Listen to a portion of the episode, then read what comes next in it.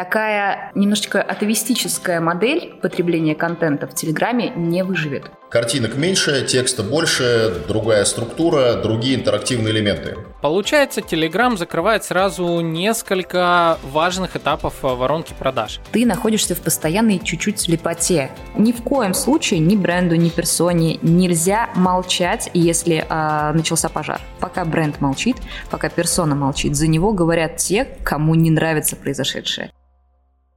В этом месяце подкаст «Маркетинг и реальность» донатом поддержали следующие замечательные люди. Настасья Гришина, Александр Глушков, Вита Толстенкова, Виктория Прохорова, Максим Коваль, Артем Ергунов, Виктор Качуков и Дмитрий Прындиков. Небольшие рекламные предложения всех этих людей, а также ссылки на их ресурсы вы найдете на моем сайте marketing.audio в разделе подкаста «Маркетинг и реальность». Ну а если вы тоже готовы поддержать подкаст и помочь ему в развитии, развитии, тогда переходите в мою группу во ВКонтакте или же на страничку Boosty, ссылки на которые находятся в описании. Это второй сезон подкаста «Маркетинг и реальность», где я, Александр Деченко, бренд-стратег и диджитал-маркетолог, вместе с моими гостями, экспертами из сферы диджитал, говорим про маркетинг, брендинг, пиар и окружающую нас реальность. В новом сезоне мы продолжаем рассматривать актуальные и новые инструменты из сферы диджитал, а также современные методы коммуникации с целевыми аудиториями.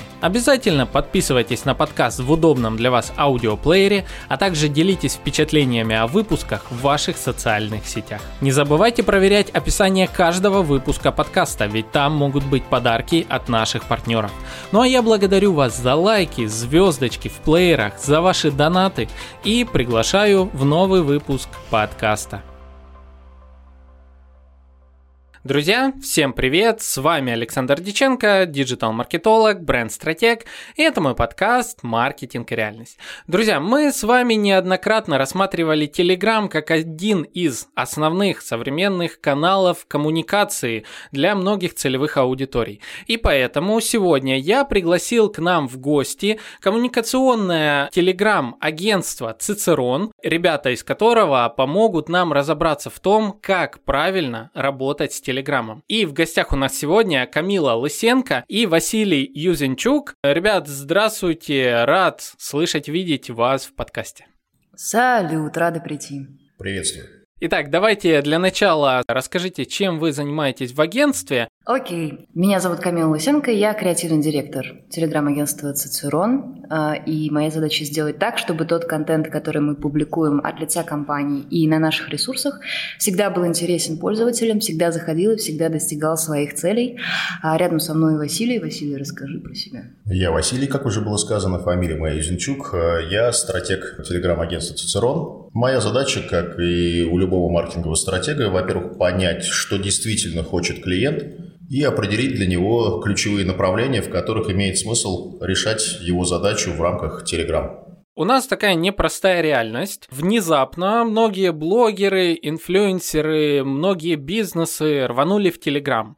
А после того, как одна очень-очень злая соцсеть закрылась по очень странным для многих, наверное, причинам. И в Телеграме происходит сейчас, как мне кажется, полнейший хаос. Расскажите нам все-таки, какое основное отличие существует между злыми-злыми соцсетями, в которых мы ранее а, работали, работали, и Телеграмом а, как платформой для коммуникации. Сейчас с удовольствием расскажем. Давай только, наверное, сначала коснемся того, почему мы можем вообще об этом говорить, что такое Цицерон и чем мы вообще занимаемся. Дело в том, что мы изначально стартовали как креативное агентство Bright Side. Это наш а, основной проект, который существует с 2018 года, и у нас накопился достаточно большой опыт в реализации международных проектов очень разного калибра. То есть начиная от международных проектов стран на 60, на 70. Таким был проект Wild Eden с, с Росатомом и National Geographic. И заканчивая уже изучением какого-то узкого рынка диджитала, э, как, например, было с компанией Алроса и выходом на китайский рынок соцсетей. Поэтому мы достаточно много плавали во всех сегментах, начиная от банковского и заканчивая FMCG, и плавали как в видеопродакшене, так и в диджитале. И в диджитале в последнее время примерно где-то полгода назад мы поняли, что самый выгодный и самый стратегически верный тренд это, цицер... Э, это, это Telegram, простите. Поэтому мы решили сделать Цицерон. Это проект, который мы делали специально для узкой ниши, и поэтому переформатировали команду именно под него. Это команда стратегов, а, которые достаточно поели всякого на больших проектах. Это команда а, разработчиков, которая смогла сделать уникальный, уникальный алгоритм, позволяющий нам делать немножко больше, чем все остальные, немножко лучше изучать Telegram. Поэтому наша основная экспертность в вопросах Телеграма именно в том, что мы стратегически смогли предсказать э, необходимость в этой площадке еще полгода назад. Мы не вышли на рынок сейчас, когда все пошли в Телеграм. А у нас есть уже некоторая экспертиза. Это первый момент. Дальше то, что будет ответом на твой вопрос. И главный, наверное, момент отличия злой соцсети, которая более непроизносима, та, та, та чье имя нельзя называть от Телеграма, это то, что это в принципе разные платформы. И подходы к ними, работа в них, это совершенно разные моменты. Я думаю, что структурно сейчас, Василий, ты меня подхвати, а я расскажу потом по контенту контенту, по креативу. Ну да, как верно заметила Камила, то, что мы вышли на рынок не сейчас, потому что с крахом той самой соцсети, о которой мы не говорим, появилось огромное количество предложений, и вот эти вот вчерашние СММщики, которые умеют настраивать таргет, э, делать полторы картинки и наполнять тексты эмодзи, тут же стали экспертами в Телеграм. И предложений на рынке много. Наше агентство создано не под ситуацию, оно, как сказала Камила, создано полгода назад. Мы тогда уже видели в этом тренд и начали программировать свою систему ранее, которая является таким ноу-хау Цицерона. То есть это история про Big Data, которая позволяет собирать информацию по каналам, отслеживать ключевые слова, отслеживать интонационные какие-то вещи. То есть это большой такой инструмент, который нам позволяет все это планировать и держать руку на пульсе Телеграма. Что касается отличий, как раз сейчас хорошо видно, когда какие-то странные компании мигрируют в Telegram и пытаются вести себя ровно так же, как вели себя в других социальных сетях. Так появляются какие-то странные группы, в которых добавляется куча людей, странные видео, а люди пытаются делать сторис, люди пытаются какой-то графический контент добавлять, делать гивы и прочее, прочее, прочее. Выглядит все это как некий такой, знаете, кадавр или Франкенштейн который вроде очень похож на контент, но на самом деле не структурирован и людьми воспринимается плохо. Ключевые отличия, наверное, одно ключевое отличие Телеграма от прочих соцсетей – это тексты. Э, требования к качеству текста в Телеграме крайне высоки, и публика, которая читает в Телеграме, она именно что читает. Она готова воспринимать э, лонгриды, она вовлечена, и она, в принципе, гораздо больше доверяет тому, что читает, нежели чем а, те, кто просто убивает время, просматривая картинки. Еще один важный момент.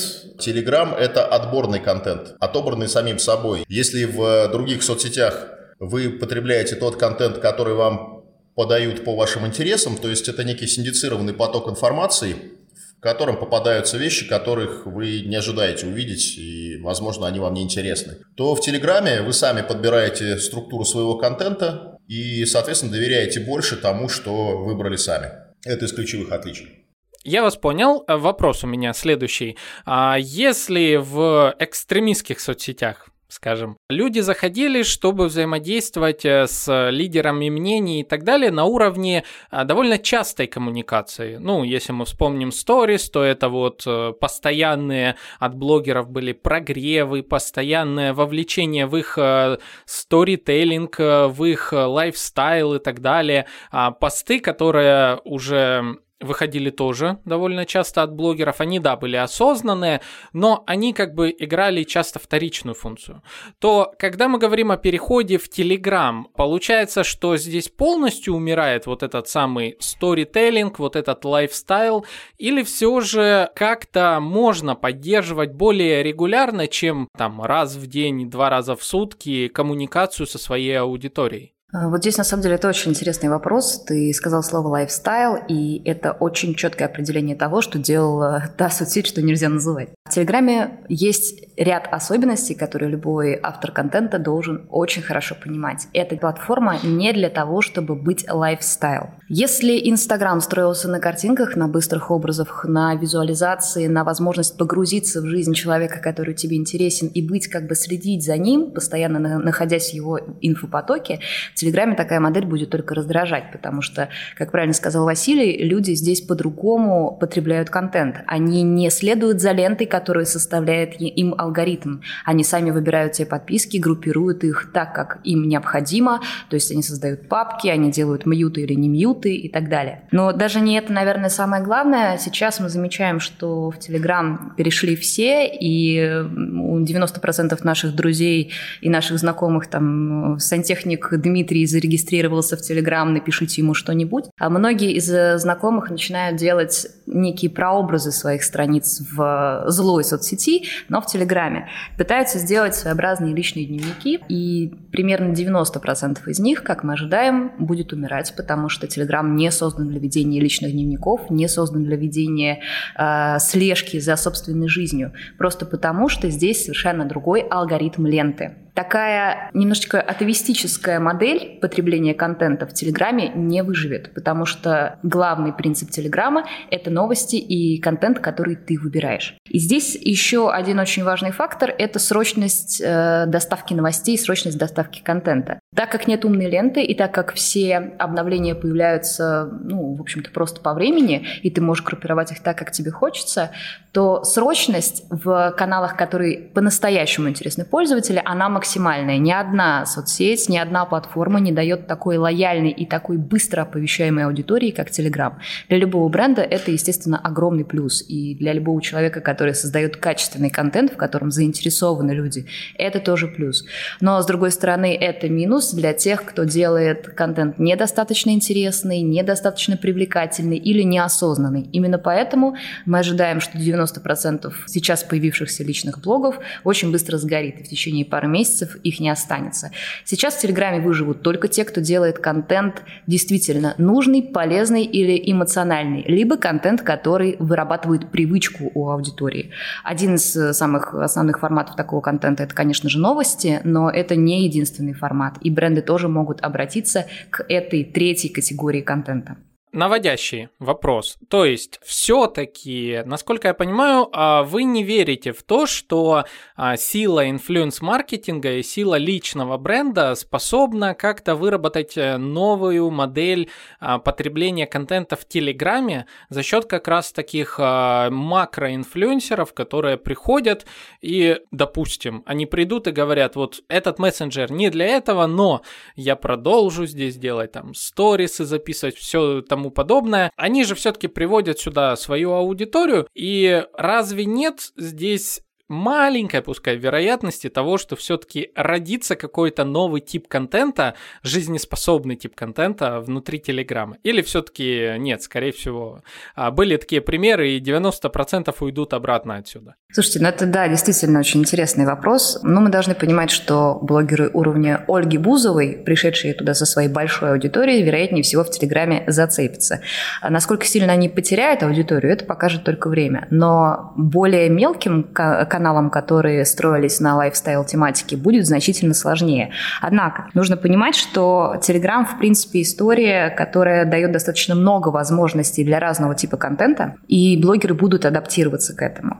Но прежнего валового э, пика аудитории, когда ты просто делаешь сторис и ее сразу видят тысячи и тысячи людей, в Телеграме такого не будет, потому что здесь очень легко поставить кнопку «мьют». Дополню Камилу. Смотрите, с Телеграмом и нашей соцсетью, которую мы сейчас живо обсуждаем, есть ключевая разница. Это примерно как разница между трибуной, с которой говорит человек, и беседой в курилке с узким кругом. То есть можно прийти в курилку и начать вещать, как будто говоришь с трибуны, но люди просто разойдутся, скорее всего, даже если какое-то время тебя послушаются. Можно привести с собой других людей, которые будут тебя слушать, но это будет выглядеть нелепо. Это все равно, что разбить цирк Шапито в концертном зале. То есть оно работать будет, и кто-то даже будет это смотреть, но эта площадка не располагает к такому виду контента. И неизбежна адаптация, как э, в ситуации с электронными СМИ и живыми газетами. То есть никто не переносит верстку живой газеты, принципы верстки, принципы подачи материала в электронный вид. Картинок меньше, текста больше, другая структура, другие интерактивные элементы. И это неизбежно. Понятно, что будут формироваться какие-то блок-сообщества, кто-то будет пытаться сохранять тот же формат взаимодействия с аудиторией, что был ранее, но этой аудитории будет сильно меньше просто потому, что в Телеграме им неудобно потреблять контент в таком виде. Ну и примеры того, как э, топовые блогеры, там, не знаю, та же Блиновская не смогла перенести 100% своей аудитории в Телеграм, там, по-моему, порядка десятой части только у нее перешло. Это почему происходит? Э, именно потому, что им некомфортно. Хотя надо заметить, что в ситуации с той же Блиновской, в отличие от Бузовой, это лояльная аудитория, которая думает, что получает пользу, а не просто потребляет информационный контент. То есть э, вовлеченность у них выше, и по идее они должны были перейти в достаточно большом объеме. Но этого не случилось, и надо задать себе вопрос, почему это произошло. Я еще, наверное, здесь дополню Василия. Очень важный момент про один из возможных форматов для лайфстайл, для лайфстайл-блогеров в Телеграме. Дело в том, что визуально и как бы первично Телеграм – это мессенджер. Да? Есть хорошая иллюзия у некоторой части аудитории при правильном ведении блогером своего канала, что э, человек будет находиться в прямом контакте с некой там условной звездой, с некой условной большой личностью. То есть как будто бы он состоит с ней в переписке. Но это очень такой сложный, редкий формат. Я не думаю, что он будет э, массовым у блогеров. И тем не менее, это один из форматов, в котором можно продолжать работать э, в лайфстайл, в Телеграм. Ваше агентство долго работало с Телеграмом, и у вас, скорее всего, есть э, множество таких кейсов, когда вот бизнес впервые приходил э, в Телеграм. Приведите пример нескольких э, вот таких форматов, желательно разных, когда вот бизнес не был в Телеграме, и для чего они туда пришли, и, соответственно, что они впоследствии с Телеграмом делали в рамках э, своей воронки продаж? Давайте я здесь, наверное, начну. Говорю сразу, что по нормам и правилам агентства мы не можем называть своих клиентов, потому что с каждой из компаний мы подписываем NDA. И я думаю, что вы нас здесь поймете. Поэтому я буду давать конкретные какие-то инструменты, конкретные истории, но не называть компании. Мы не имеем на это права. Давайте э, поймем первое. Когда бренд приходит в Телеграм, ему нужно задать себе ряд вопросов. Э, и главный из них – это зачем тебе вообще нужен Телеграм. То есть нужно понимать, что Телеграм – это не площадка для прямой и быстрой лидогенерации. То есть туда не приходят для того, чтобы быстро набрать себе людей, быстро набрать себе заказов. Это не площадка прямой рекламы, это площадка нативного контента и долгосрочной перспективы. То есть это площадка для стратегии. В долгосрочной перспективе это значительно более выгодный подход, чем мгновенная реклама. То есть мы не стреляем разово из большой пушки, а мы делаем множество мелких выстрелов, которые в результате пробивают нам путь к светлому будущему. Чем может быть полезен бренду Telegram? Ну, в первую очередь, многие сейчас приходят, просто открывают свои страницы и думают, что раз условная ООО «Ромашка», продающая там трусики с э, узором из цветов, сделала себе страницу в Телеграме, то сейчас все будет как, ну, то есть соцсети, как, которую нельзя называть, э, пойдут клиенты, будут лайкать э, посты с этими трусиками, и все будет замечательно. Нет, это так не работает.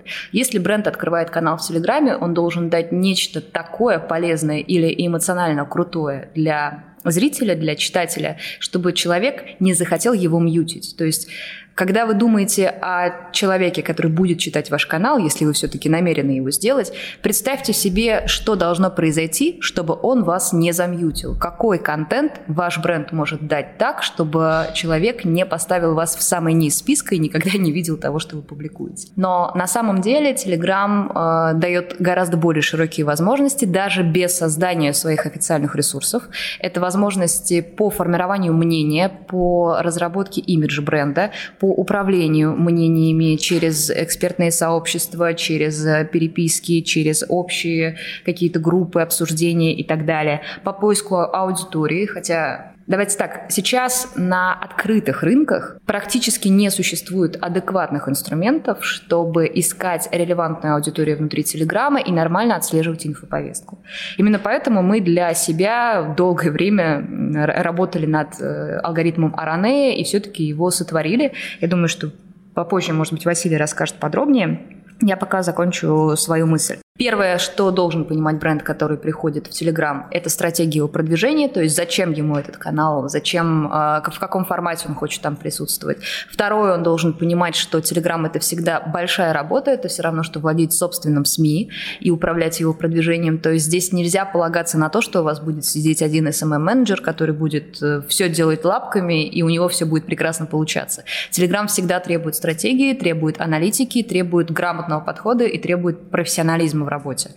И третье – это нативный контент, потому что это то, на чем стоит Telegram. Здесь максимальный уровень, максимальный уровень доверия аудитории, максимальный уровень лояльности. Его тяжело э, заслужить, им очень выгодно пользоваться, но его очень легко потерять. Прям как в старом статусе ВКонтакте. Но, тем не менее, э, нужно это понимать, и нужно понимать, что если ты делаешь не нативный контент, неважно как, у себя на ресурсе, либо продвигаясь через другие каналы, неважно, если твой контент не нативен, ему не поверят. И нужно выдерживать грань. Дополню Камилу. То, что мы говорим брендом, и то, о чем сейчас говорила Камила, о стратегии, в первую очередь э, понятно, что редкий бренд приходит с готовой стратегией, с пониманием того, что мы хотим делать. Но у них есть цель. И наша задача показать им самый короткий путь к этой цели, либо разубедить их, потому что когда приходят для лидогенерации, мы сразу говорим, ребят, честно, не тот формат, не тот канал для того, чтобы заниматься лидогенерацией. А если клиенты приходят, ну, крупно, крупно можно разделить их на две группы. Это те, кто планирует формировать устойчивый имидж компании, собирать аудиторию, взаимодействовать с ней и планомерно, медленно двигаться к тому, чтобы их узнавали чтобы косвенно повышались продажи. Это если брать кейсы, ну вот из недавних путь э, отечественной крупной фармкомпании, которая сейчас по понятным причинам вызывает интерес, потому что есть определенная паника по исчезновению лекарств из аптек и всего прочего. А это лекарства-заменители, которым не требуются импортные ингредиенты, но абсолютно нулевой имидж у компании, их просто не знают. И сейчас Telegram для них площадка, в которой они могут этот имидж сформировать, могут реагировать на запросы, могут включаться в обсуждения какие-то, когда люди интересуются лекарствами, там панические или не панические какие-то реплики. И в целом мы для них строим такую планомерную стратегию проникновения в рынок. Есть э, альтернативный вариант, он тоже достаточно частый, и мы называем его «тушить пожары», о нем чуть позже расскажем подробнее – это когда просто происходит какой-то информационный вброс, и по каналам идет волна негатива в отношении бренда, продукта и так далее. А об этом мы будем говорить подробнее позже. И сейчас я еще хотел отметить ряд вещей, именно практических, по поводу разницы в действиях бренда в Telegram, ну, с э, нашей злосчастной соцсети. То, о чем сказала Камила в первый момент, это то, что нет короткого контакта. То есть э, человек, когда смотрит в классической нашей картиночной соцсети ленту, если его раздражает какой-то контент, он его просто пролистывает. Если в Телеграме человек встречает раздражающий контент от бренда, то он сначала попадет в мьют, потом просто будет удален, и все. Точки контакта больше нет, потому что нет таргета, и к аудитории нужно относиться гораздо бережнее, догнать уже потерянную аудиторию, вытащить обратно будет крайне сложно. Получается, Telegram закрывает сразу несколько важных этапов э, воронки продаж. Во-первых, это точка прогрева аудитории, а, постоянной коммуникации с ней и, соответственно, вывода потом на продукты самого бренда. Также Telegram является репутационной платформой, где можно, если бренд более, скажем, известный, чем а, какой-то локальный бизнес, где можно быстренько исправить репутацию или подкорректировать, или посеять нужные мысли. И также Telegram является именно платформой для посева, то есть поиска новой аудитории и привода ее, соответственно, в а, свой собственный Telegram-канал. Давайте все-таки да закончим с темой а, ведения своего собственного Telegram-канала. Если мы возьмем вот эту часть, то мы уже рассмотрели, что, конечно же, нужно ориентироваться на долгую коммуникацию бренда со своей своей целевой аудитории. И, соответственно, вот э, здесь форматы, насколько я понимаю, есть разные. А, первый формат – это тот, при котором э, бренд пишет сам, и на его сообщения могут только реагировать в виде смайликов. А бренд пишет, и на эти сообщения можно отвечать в виде комментариев, или же открытая группа, где все могут писать э, все, что угодно. Соответственно, здесь вопрос, э, что из этого стоит выбирать, э, каким а, брендом, какие ваши рекомендации? Ну, на самом деле это не единственные форматы, которые существуют. Например, еще существует формат чат-бота, и это тоже хороший инструмент для брендов, возможно, даже более выгодный, чем ведение своего канала. Почему? Сначала скажу про это, потом вернусь к вопросу о тех форматах, которые ты назвал. По поводу чат-бота. Чат-бот – это инструмент, то есть люди приходят в Телеграм с несколькими целями. Первое – это либо получать информацию постоянно. Второе – это говорить с теми, кто тебе интересен, в том числе здесь и не прямой разговор, но тем не менее это бренды и блогеры. И третье – это получать инструмент для решения какой-то своей задачи прямо сейчас, либо получения какой-то быстрой эмоции. Мы все помним про то, что в Телеграме были очень популярны чаты там, с анонимными валентинками и прочей вот этой ерундой. В принципе, механика чат-ботов такова, что с их помощью можно практически любую услугу или практически любой инструмент предложить. Для многих брендов это очень хорошее решение, потому что, например, э, существует бренд, который делает детские памперсы допустим. Вот он их делал-делал, российский бренд, все у него шло как-то так, случается то, что случилось, и мы понимаем, что, возможно, памперсов зарубежных не будет, что полки пусты и так далее. Бренд такой, ах, замечательно, это мой момент, мой выход, я захожу в Телеграм. Он может зайти как паблик условно, то есть он приходит и говорит, я такой-то бренд, и пытается собрать свою аудиторию. Он может даже открыть комментарии, он может сделать лайки в своем канале, он может даже сделать открытую группу. Но что конкретно этому бренду бренду даст. Другой вариант, если он делает, например, чат-бот, который помогает молодым мамам находить замены э, важных детских товаров из зарубежных на русский. И этот простой чат-бот работает на имидж бренда, потому что он в первую очередь предлагает, естественно, продукты бренда. Э, он поднимает узнаваемость, и он дает аудитории прямую пользу, на которую она легче идет, из-за которой она спокойнее приходит. То есть, э, ну, мы прекрасно понимаем, что далеко не каждый из нас, даже если вы там мама с двумя детьми, маленькими, э, не всегда вы будете подписываться конкретно на страницу бренда, чтобы получить какую-то полезную информацию. Вряд ли там даже будет достаточно полезной информации, чтобы постоянно находиться в контакте с брендом. Поэтому здесь очень важно понимать инструмент и э, отвечать себе на вопрос, зачем я прихожу в Телеграм для любого бренда. Второй вопрос, который должен задавать себе бренд относительно этого, это кто меня будет читать и при каких обстоятельствах. То есть здесь дополняются факторы формирования целевой аудитории не только как портрет целевой аудитории, но также и как модель поведения. Понимая, как устроен Telegram, нужно понимать, когда вас будут читать, при каких обстоятельствах обращаться, будет ли это ежедневный контакт или это будет ситуативный контакт. Например, вы салон, который там, предлагает акции своим клиентам, да, спа-салон, не знаю. Либо это будет история про то, что вас замьютят и будут возвращаться к вам раз в месяц, но возвращаться будут, тогда почему будут. Здесь важно подобрать э, формат и не лгать себе относительно того, как вы будете говорить с аудиторией и как аудитория будет вас слышать. Вот это самый важный момент при формировании личного бренда в Телеграме. И далее нужно будет э, подобрать, понимаете, вот все форматы, которые ты сказал, то есть группа, не мой канал условно, а, прямое обсуждение, лайки, комментарии и так далее, это всего лишь дополнение к основной стратегии. То есть эти формы ты их выбираешь не в момент, когда задумываешься о том, что тебе нужно в Телеграм, а в момент, когда ты уже точно понял, кто ты, зачем ты пришел, кто твоя аудитория, когда она тебя читает, кто работает над твоим контентом и насколько у тебя хватит мощностей, чтобы все это дело работало тебе на руку, и насколько масштабным ты хочешь сделать свой бренд в Телеграме. Вот такой ответ. Еще небольшое дополнение. На самом деле определить формат в Телеграме помогает сама аудитория. Понятно, что в той соцсети, о которой мы не говорим, тоже можно проводить опросы и анкетирование, но эффективность их ниже просто в силу того, что инструментарий чуть сложнее и он отличается от классического метода потребления контента в этой сети. В Телеграме на опросы реагируют нормально. И сейчас, например, мы делаем э, обучающий семинар для салонов красоты по заказу одного из крупнейших мировых косметологических брендов, изучили очень много сетей салонов, которые делают для себя телеграм-каналы. И они поступают очень грамотно. Они постоянно через э, сообщения делают опросы. Как вы хотите, чтобы мы с вами взаимодействовали? когда вы хотите получать информацию о свободных часах утром или вечером. То есть они не стесняются спрашивать аудиторию о том, как им комфортно будет, чтобы выглядел их канал. И это очень правильный подход, потому что это короткая коммуникация, это обратная связь, это полезное взаимодействие, и это в итоге выстраивает структуру канала именно таким образом, как удобно конкретной аудитории. Зачем фантазировать самому, если можно спросить людей? Я вот к этому. Часто я встречал такие форматы, когда Опрос не сильно помогает э, дальнейшему выстраиванию стратегии продвижения. Бывает, что люди хотят, возможно, что-то для них удобнее и так далее, но на самом деле ты понимаешь, что потом это рушит полностью твою коммуникационную стратегию.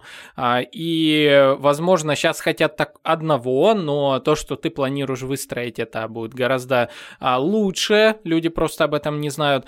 И вот тут, э, ну, наводящий скорее вопрос. А стоит ли ли всегда на основе ответов э, менять э, свою стратегию? Ну, ты знаешь, здесь очень интересный получается момент, и главный ответ, наверное, будет каков вопрос, таков ответ. То есть прежде чем что-то спрашивать аудиторию, нужно подумать, нужен ли тебе ответ от нее.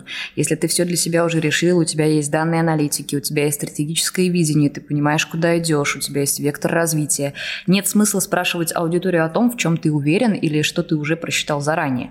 Другое дело, когда у тебя есть выбор, когда ты понимаешь, что есть несколько, в общем-то, релевантных стратегий, стратегии, которые ты мог бы использовать, тогда обратиться к аудитории, услышать ее. Это очень правильный подход. Но также еще важно понимать, что любое твое действие, а, как автора канала, как эм, представителя бренда, как бренда, неважно, это то, что ты вписываешь в свою долгосрочную стратегию не только в формате телеграм-ресурса, но еще и в принципе в твой имидж, то есть в то, кем тебя видят на рынке, кем тебя видят клиенты за пределами телеграма. И это, наверное, первая информация, которую ты должен анализировать. И, естественно, здесь здесь лучше всего иметь стратега, который погружен а, в процесс и который работает четко над проектом, не распыляя свое внимание на какие-то другие проекты компании. Это же фактически классическая маркетинговая механика, когда мы не приходим на фокус-группу с открытыми вопросами, это бессмысленно. Мы проверяем гипотезы. Мы изначально определяем стратегию, продумываем ряд вариантов, которые нас одинаково устраивают. И в итоге в рамках вот этой условной фокус-группы, пусть она и в Телеграме проходит, мы проверяем одну из гипотез. Вот и все. И плюс важный момент, мироточить опросами постоянно не стоит. Я говорю о этапе лонча канала, когда у вас формируется аудитория, когда она к вам привыкает, когда часть из этих людей вы еще просто не знаете. И вот тогда этот формат правилен, потому что он позволяет выставить вектор и обозначить, что бренд к вам прислушивается. А для людей это крайне важно. Угу. А, друзья, я немножко поясню, почему этот вопрос э, поднял. Я неоднократно сталкивался с таким моментом, когда бренды запускают некий опрос, а люди его проходят, и бренд, э, не осознавая того, что он, допустим, не может реализовать э, потом э, то, чего захотела большая часть его аудитории, как бы попадает в ловушку. В ловушку ожиданий от аудитории, возможно. Поэтому э, подумайте, да, действительно, стоит ли лишний раз запускать какие-то опросы формата «А хотите вы это? А хотите вы это?» Там «А «Открыть ли нам чат?» А мы открываем чат и в результате понимаем, что у нас попросту нет сил на модерацию потом этого чата. И в результате мы понимаем, что нам приходится его закрывать, а закрыв его, мы получаем ну, некоторую долю негатива. Это тоже очень важный момент, который ну, Просто не забывайте, так как такие примеры сейчас очень нередки. А, так, хорошо, давайте теперь рассмотрим именно формат продвижения своего телеграм-канала внутри самого телеграма. Расскажите поподробнее, а какие способы существуют поиска э, нужных телеграм-каналов с нужной нам целевой аудиторией, и насколько я услышал, у вас э, уже на этот счет сформировано даже инструмент искусственного интеллекта, который вы используете для подбора. Так ли это, так ли я правильно все понял, и как это все вообще работает? Есть два вопроса в этом вопросе, которые я услышал. Первый – это продвижение телеграм-канала. Основная, наверное, проблема для тех, кто переходит в Телеграм, сменяя его на привычную площадку. По той простой причине, что та злая соцсеть, о которой мы говорим, это был такой сформированный инструмент, та самая волшебная кнопка для бизнеса, которая позволяла при помощи мальчика за 15 тысяч рублей делать все. Все заточено под конкретные действия, есть таргет, есть э, поток клиентов, который можно перехватывать тем или иным образом. И по большому счету не нужно заморачиваться на стратегии. Ты делаешь то же самое, что делают все остальные. И плюс-минус получаешь какой-то ручеек или поток в зависимости от уникальности, от качества предложений и прочее, прочее. Телеграм так не умеет. Там не, нельзя получить аудиторию естественным образом, там нельзя настроить таргет, там нельзя получить людей из ниоткуда. И в этом есть на самом деле плюс, потому что если вы тот же самый условный салон красоты, то так или иначе ваш клиент будет в ленте видеть предложения других салонов красоты и может туда съехать. Если вы салон красоты в Телеграме, вы сформировали аудиторию, вас читают, им интересно, вряд ли человек уйдет искать другие телеграм-каналы салонов красоты, если вы его всем устраиваете. А в его ленте условной конкурентов просто так не появится. Это должно быть сознательное действие. Соответственно, уровень конкуренции в Телеграме между одними и, одними и теми же брендами, он сильно ниже. А что касается ранее, о которой вы говорили, алгоритм, она появилась, как мы уже говорили, именно из потребности глубоко анализировать и подбирать каналы. Есть инструменты сейчас, которые позволяют делать какие-то выборки каналов, смотреть статистику базово, сколько у них людей – но нет инструмента, который позволяет с этим работать. А ранее мы делали именно как инструмент. В нем несколько направлений и функций. Первое – это сбор информации о новых телеграм-каналах, разбивка их по тематике, возможность проставить какие-то теги, комментарии, что-то еще. То есть это глобальная, постоянно обновляемая база данных телеграм-каналов. Дальше это поиск по ключевым словам. Далее это возможность добавить группу телеграм-каналов в некий проект и отслеживать их на постоянной основе. То есть, если мы берем какой-то бренд, тематику, то мы настраиваем свои алерты и понимаем, когда что-то происходит. А поскольку это Big Data алгоритм, сказать, что он сейчас закончен и полнофункционален, конечно же, нельзя, потому что любая история с Big Data, она требует обучения, и чем дольше она работает, чем больше там информации, тем она более полноценно выдает нам результат. Поэтому сейчас, например, я могу сказать, что мы не считываем эмоциональную краску так, как хотели бы. Но в обозримом будущем, поскольку проектов много и появляются новые и новые, мы будем достаточно точно знать в автоматическом режиме, какая эмоциональная краска, где у нас идет какая-то информационная волна. То есть это такой радар, который позволит нам отслеживать, э, что происходит вообще в телеграм-сообществе, в телеграм-пространстве и подбирать, э, реагировать, добавлять, то есть делать любые действия, которые нам необходимы. Могу я немножко здесь добавить, просто зачем нам нужна Аранея и как идея, зачем мы так за, за ней гнались. То есть понятно, что существуют какие-то инструменты, которыми ты можешь воспользоваться для статистики, для аналитики и прочего, но Telegram — это такая немножко слепая зона. Из-за того, как там устроена лента, из-за того, что там фактически ее нет, ты находишься в постоянной чуть-чуть слепоте ты не так хорошо видишь вокруг себя, что происходит, тебе сложнее находить, анализировать конкурентов, и главное, тебе очень сложно понимать настроение инфополя. А для крупных брендов, особенно если идет ситуация тушения пожаров каких-то имиджевых, очень важно находиться внутри повестки и видеть, как прямо сейчас реагируют люди на какие-то триггеры. И мы создавали Аранею, чтобы у нас была возможность максимально четко следить за инфополем и выделять из него без какого-то стандартного поиска, а именно точечно те те моменты, которые важны для наших клиентов.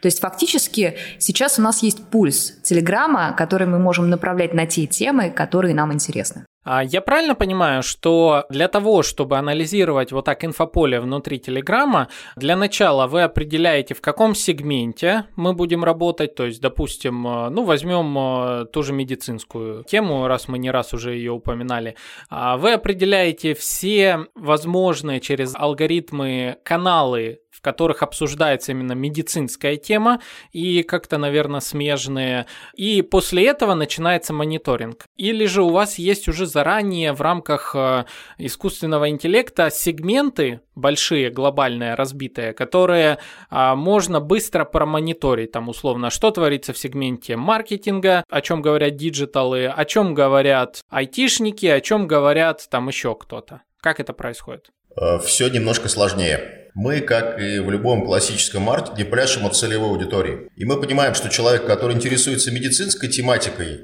он не обязательно читает только медицинские каналы. У него есть некий портрет, у него есть спектр интересов, и мы стараемся подбирать не только профильный канал по тематике, это было бы слишком линейно и ну, довольно глупо. Мы стараемся построить карту каналов конкретного типажа, в который, естественно, будет включена и медицина, и IT, там, в зависимости от того, кем он у нас является. Но, тем не менее, там условно будет два медицинских канала и шесть побочных, которые, скорее всего, он тоже читает. Естественно, у нас есть возможность мониторить э, некое медицинское сообщество, потому что есть, условно, если был один медицинский проект, мы сделали подборку каналов, э, мы дополнили чем-то еще, и у нас остается эта подборка, мы постоянно видим, что там происходит. И можем делать новые. Но это самая простая вещь, которую теоретически можно сделать руками. А стратегия предполагает, что мы даем несколько касаний, и человек видит наше сообщение, адаптированное, опять же, под канал, а не клонированное, в разных совершенно точках. И у него создается ощущение, что информация поступает к нему из э, разных источников, в том числе и непрофильных. И это крайне важно для того, чтобы лояльность к этой информации была выше и нативность была действительно нативной. Проще говоря, Аране достаточно тонкий инструмент, чтобы адаптировать его под конкретную стратегию. У нее много возможностей, и для каждого клиента, для каждой какой-то задачи мы используем разные возможности Араны. То есть начиная от э, некого скрининга инфополя для выявления тех каналов и тех мнений, которые нам интересны, и заканчивая уже подборками категоризации, что ли, каналов под конкретный проект. Тем не менее, она позволяет делать и такие более-менее базовые подборки, но базовые подборки это не совсем то, с чем к нам приходят клиенты. То есть они приходят за более точным, более вдумчивым, более глубоким подходом. Именно поэтому нам и нужна была Аранея. А, хорошо, давайте тогда перейдем к теме пожаров, о которых э, вы уже неоднократно говорили. А, то есть репутационные какие-то всплески, обсуждение бренда, возможно, негатив э, по отношению к бренду. Как с ним вы работаете? Как вообще правильно тушить тот самый пожар? Ну, давайте также обсудим э, не только на примере бизнеса, брендов каких-то, а и на примере личности. Работаете ли вы, допустим, с репутацией тоже блогеров? И из чего, из каких этапов э, состоит вообще вот это самое тушение пожаров? Окей, давайте сначала поймем, что такое пожары, а то мы можем немножко разойтись в терминологии. Пожары – это когда относительно бренда, личности или какого-то продукта начинает разгораться общественное осуждение, общественное непонимание, общественная дезинформация. Чаще всего э, причиной пожаров становятся либо какие-то негативные новости, либо фейковые новости, что тоже очень важно. Иногда это бывает из-за того, что какие-то факты подсовывают конкуренты, опять же, они могут быть правдивыми, могут быть неправдивыми, но суть в том, что они становятся искрой. И здесь очень важно понимать, что при работе с тушением пожаров у нас нет времени. То есть в момент, когда случился пожар, у нас уже нет времени, у бренда уже нет времени. Поэтому реакция должна быть максимально быстрой. И это, наверное, самая большая проблема, по крайней мере, крупных брендов. Мы к персоналям вернемся чуть позже. Когда нужно принимать решение о том, что публиковать, о том, как реагировать. В Телеграме, если случился пожар, времени у бренда нет. Решать нужно прямо сейчас. Поэтому у нас всегда дежурит команда стратегов, которые способны максимум за два часа сделать полную стратегию реагирования и выхода из э, горящего положения. Как случаются пожары? Здесь примерно одинаковая модель всегда. То есть что-то происходит, кто-то об этом кричит первым, этот крик подхватывают те, кому этот крик интересен. Сначала искра сейчас, через час это будет пожар, через неделю это будет уже такое выгоревшее пятно на репутации бренда, которое ничем не отмоешь. Поэтому ни в коем случае ни бренду, ни персоне персоне нельзя молчать, если э, начался пожар. То есть молчание не решает проблему, оно не тушит пожары. Даже если бренд действительно совершил какую-то ошибку или человек сделал какой-то косяк. Неважно, важно очень четко сказать, я вижу это, я понимаю, я принимаю, и показать себя достойным собеседником. Потому что пока бренд молчит, пока персона молчит, за него говорят те, кому не нравится произошедшее. И, соответственно, позитивно на имидже бренда это сказаться не может. И главная э, механика тушения пожаров, я думаю, что еще мы прям на кейсе расскажем, был у нас совсем недавно такой кейс, но главная механика, первый этап – это официальное заявление самого бренда, распространение его через э, новостные какие-то каналы, через экспертные каналы, через каналы, обладающие доверием целевой аудитории. Дальше это введение трендсеттеров и освещение через них, то есть обсуждение произошедшего. А далее очень важная история, которую способен на данном этапе предоставить только Telegram, это поддержка снизу. Это работа с инфополем, работа с комментариями, работа с нишевыми каналами, которые способны генерировать мнения и менять их и так далее. На самом деле это многоступенчатая работа. В каждом случае она, естественно, уникальна, но принцип, принцип немножечко похож везде. Главное – это не молчать, очень быстро реагировать, то есть не давать себе времени на подумать до завтра. Завтра вы уже это не потушите. И я думаю, давай расскажем прям прямой пример, как у нас это было совсем недавно, почему нельзя молчать. Ну, опять без брендов, к сожалению. Суть была очень простая. Фейковая информация в сети о том, что некий бренд совершил некое действие, э, которое идет в разрез с текущей политической ситуацией, скажем так. Эта информация была ложной, но, тем не менее, на начальном этапе она была подхвачена шестью каналами, после чего к нам бренд обратился. Мы в течение буквально там полутора часов сделали несколько вариантов стратегии. Классический линейный с опровержением, такой сухой. А второй чуть э, более, э, скажем так, мягкий с попыткой вызвать чувство вины у тех, кто реагирует на такие новости, не проверяя факты. И третий, юмористический, где мы просто давали опровержение и уводили процесс в сторону, предлагая людям поиграть э, с э, такими же фейками и создали такой фейк сами, чтобы в качестве примера его представить. То есть вот три такие стратегии, на наш взгляд, наиболее эффективны третья, потому что людям нужно о чем-то говорить, и просто предлагать им замолчать и не говорить больше об этом бессмысленно. Люди любят, чтобы последнее слово оставалось за ними. Основная проблема была в том, что бренд взял очень много времени на размышления, и буквально уже через два с половиной часа 6 каналов превратилось в 20,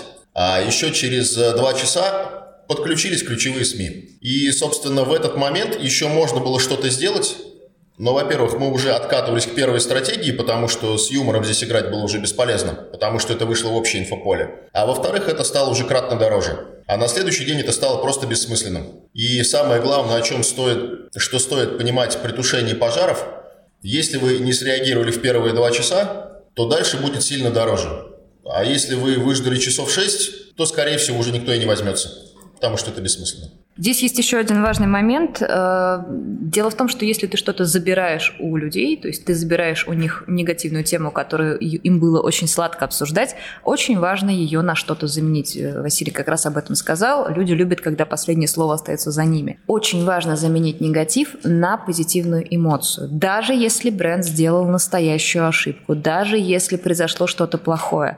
Смех э, очень сильно помогает нейтрализовать фейки, а признание вины и человеческое отношение, потребность, скажем так, в милосердии к бренду, это очень здорово справляется с желанием обидеться на бренд, с желанием э, его уничтожить и так далее. То есть важно подменить эмоции аудитории, не подменить плохое слово, переработать эмоции аудитории негативные во что-то позитивное. И здесь очень важны механики, которые работают с обратной связью. То есть все, что предполагает интерактивность, включение людей в обсуждение, выражение мнения в сторону, естественно, в ту, в которую направляет э, свои стратегии бренд, это очень важно. Ни в коем случае нельзя молчать и пытаться закрыться от мнений. Важно говорить с людьми и важно говорить в том тоне, который будет вызывать позитив больше, чем негатив. Угу, очень интересно. Мне, а, знаете, вспоминается вот очень недавний пример. Э, кажется, это Бургер Кинг был, у которого из-за атаки Анонимаус, по-моему, а, команды, в общем, упали все сервисы на территории России. И в качестве ответа публично он сказал, что, ребят, ну, вы как бы не нам хуже сделали, вы сделали тем, кто наши не может бургеры заказать. Мы-то всего лишь а, вот тут э, пытаемся работать работать и кормить э, наших ребят. То есть отработали довольно хорошо прям э, вот эту повестку на волне возможного негатива со стороны пользователей, что вот не работают сервисы. Они как бы показали, что мы вот живые, мы обычные работяги, и все, как бы мы стараемся, ну, что уж нас вы трогаете. А вот, у меня вопрос. А, вы рассказали несколько очень интересных а, таких методов отработки негатива, о которых, а, в принципе, ну, не так просто узнать. Где бы вы порекомендовали как дополнительный материал, возможно, это как уходит немножко от нашей повестки разговора, но где можно почитать похожие примеры? Возможно, сами вы откуда черпаете вот эти примеры отработки негатива, либо же это собственный опыт наработанный и можете еще несколько примеров э, таких вот ситуаций привести. Саш, ты сказал очень интересную штуку относительно того, как отреагировал Бургер Кинг. И на самом деле это важная история, которую стоит запомнить всем российским брендам и которую стоит держать в уме. У нас почему-то как-то принято на все молчать и держать очень серьезные лица. Все компании, практически все крупные компании в России, а я имею в виду не международные, а именно нашего, нашего производства, они почему-то уверены, что чем серьезнее твое лицо, тем чем меньше ты говоришь с людьми, чем менее ты человечен, тем больше ты как бы похож на классную компанию. На самом деле это не так, и 21 век очень хорошо это показывает, что людям нужны компании с человеческим лицом, люди хотят видеть людей, особенно в формате социальных сетей, платформ и так далее. Ни в коем случае не надо пытаться казаться колоссом, неким массивом, серым зданием, которое не слышит и которое просто огромно в своем величии.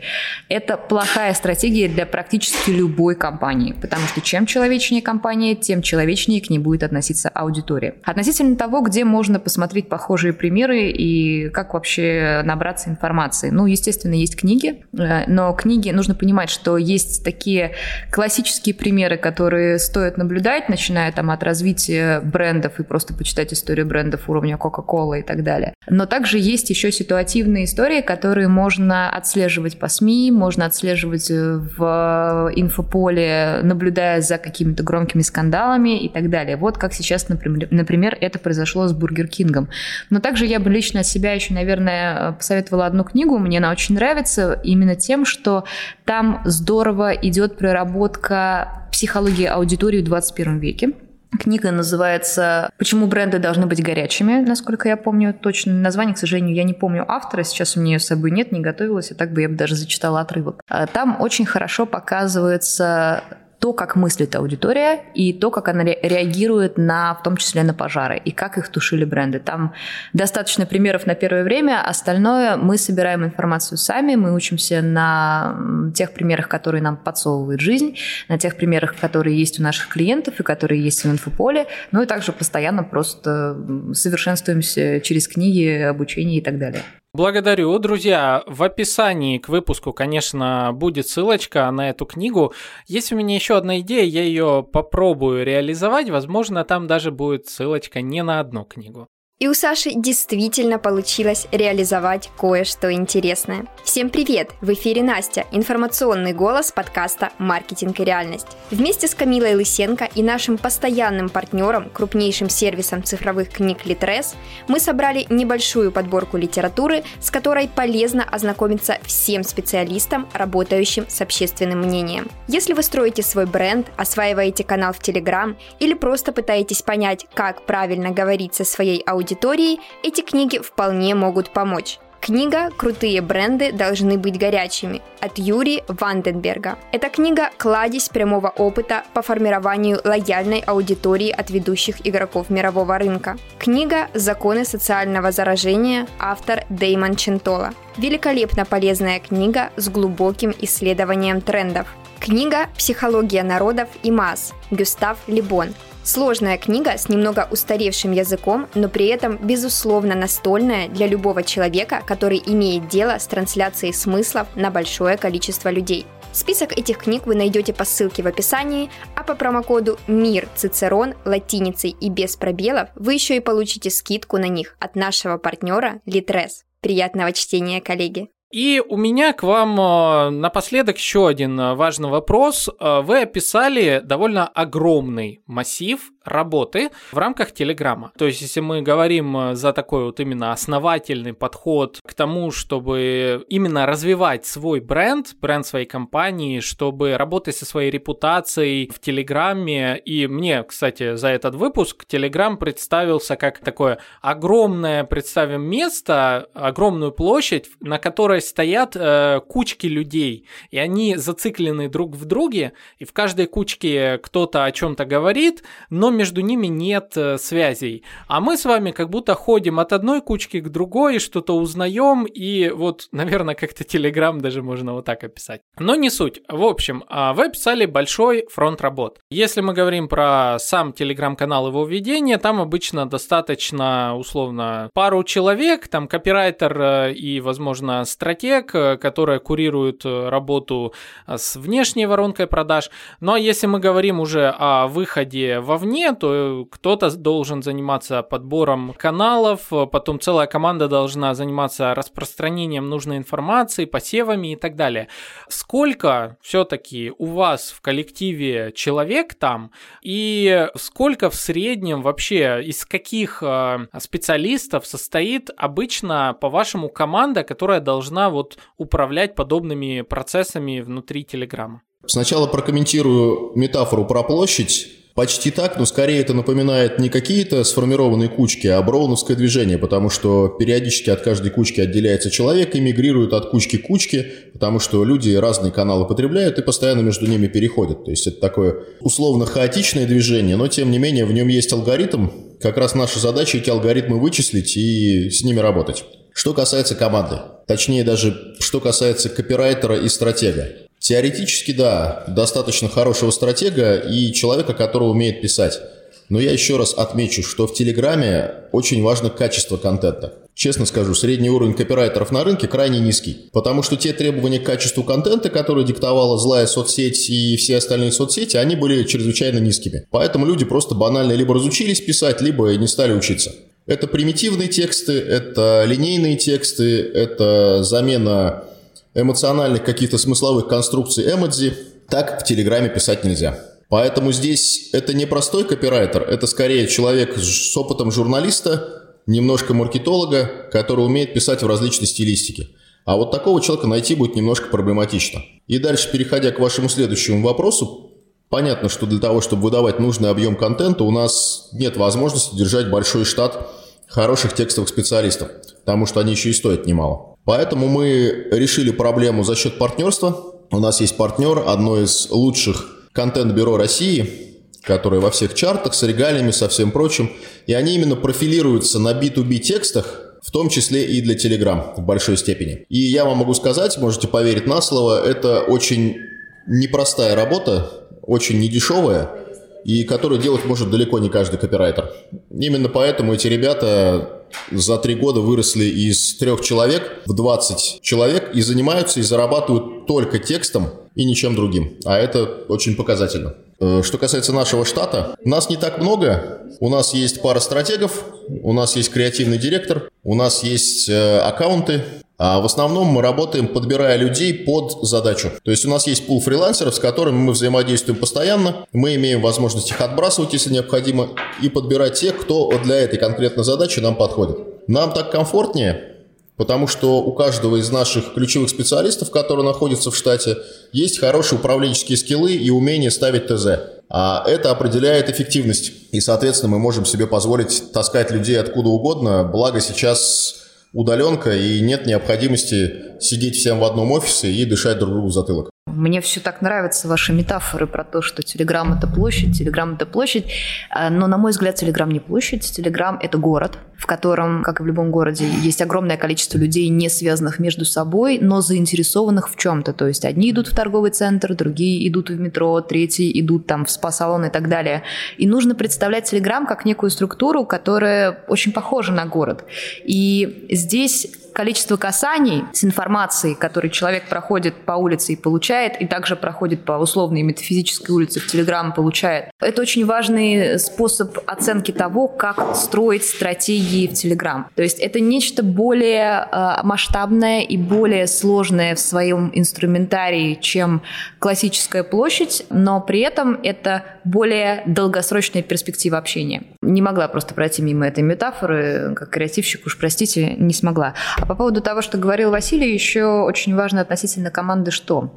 Мы не пришли в Телеграм пустыми. То есть мы не взялись из ниоткуда просто потому, что Telegram стал модным. У нас большой опыт работы в креативе, в продакшене, в маркетинге, в продвижении, в международных проектах. То есть все люди, которые у нас в постоянном штате, в постоянной команде, съели некоторое количество собак в тех делах, которые, э, которыми занимались последние 5-7 лет, а некоторые и больше, да, Василий? И тот опыт, который мы есть, мы не создавали под Telegram, мы его адаптировали тестировали в контекстах Телеграма, для начала занявшись тем, чтобы просто понять эту структуру. И та команда, которая сейчас есть, способна увеличиваться раз в пять за очень короткий промежуток времени под конкретный проект под тушение пожаров, просто потому что у нас есть некоторое количество связей с других проектов, с других э, историй, которые мы уже прошли, и это связи высокопрофессионального калибра. То есть мы способны создавать команду очень быстро под конкретный проект и отвечать за то, чтобы конкретная команда была заинтересована в одном клиенте,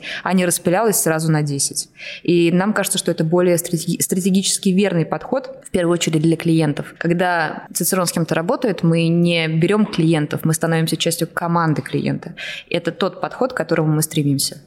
Уважаю, уважаю очень сильно такой подход. Э, я вообще люблю, когда работают в коллаборации и бренд, э, и агентство, и из этого действительно получается что-то эффективное.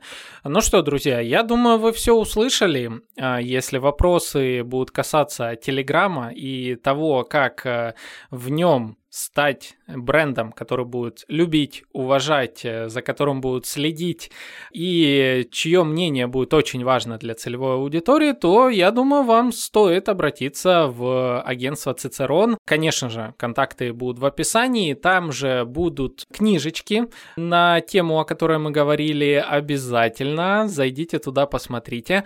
Я тоже думаю, что уже на днях начну читать некоторые книги интересные, потом даже с вами отдельно поделюсь своим мнением. Камила, Василий, большое спасибо вам за то, что рассказали, как э, работает Telegram. А, действительно, мне больше даже понравилась аналогия именно с городом. Полностью согласен. А, есть мысли пересмотреть сейчас э, свое отношение к Телеграму и к контенту в нем. А, ну а с вас, друзья, вы знаете, лайки, комментарии. Ну а с вами были Александр Диченко, Камила и Василий из агентства Цицерон. И мы с вами традиционно увидимся, услышимся в следующих выпусках. Всем пока! Пока, спасибо за разговор. Пока.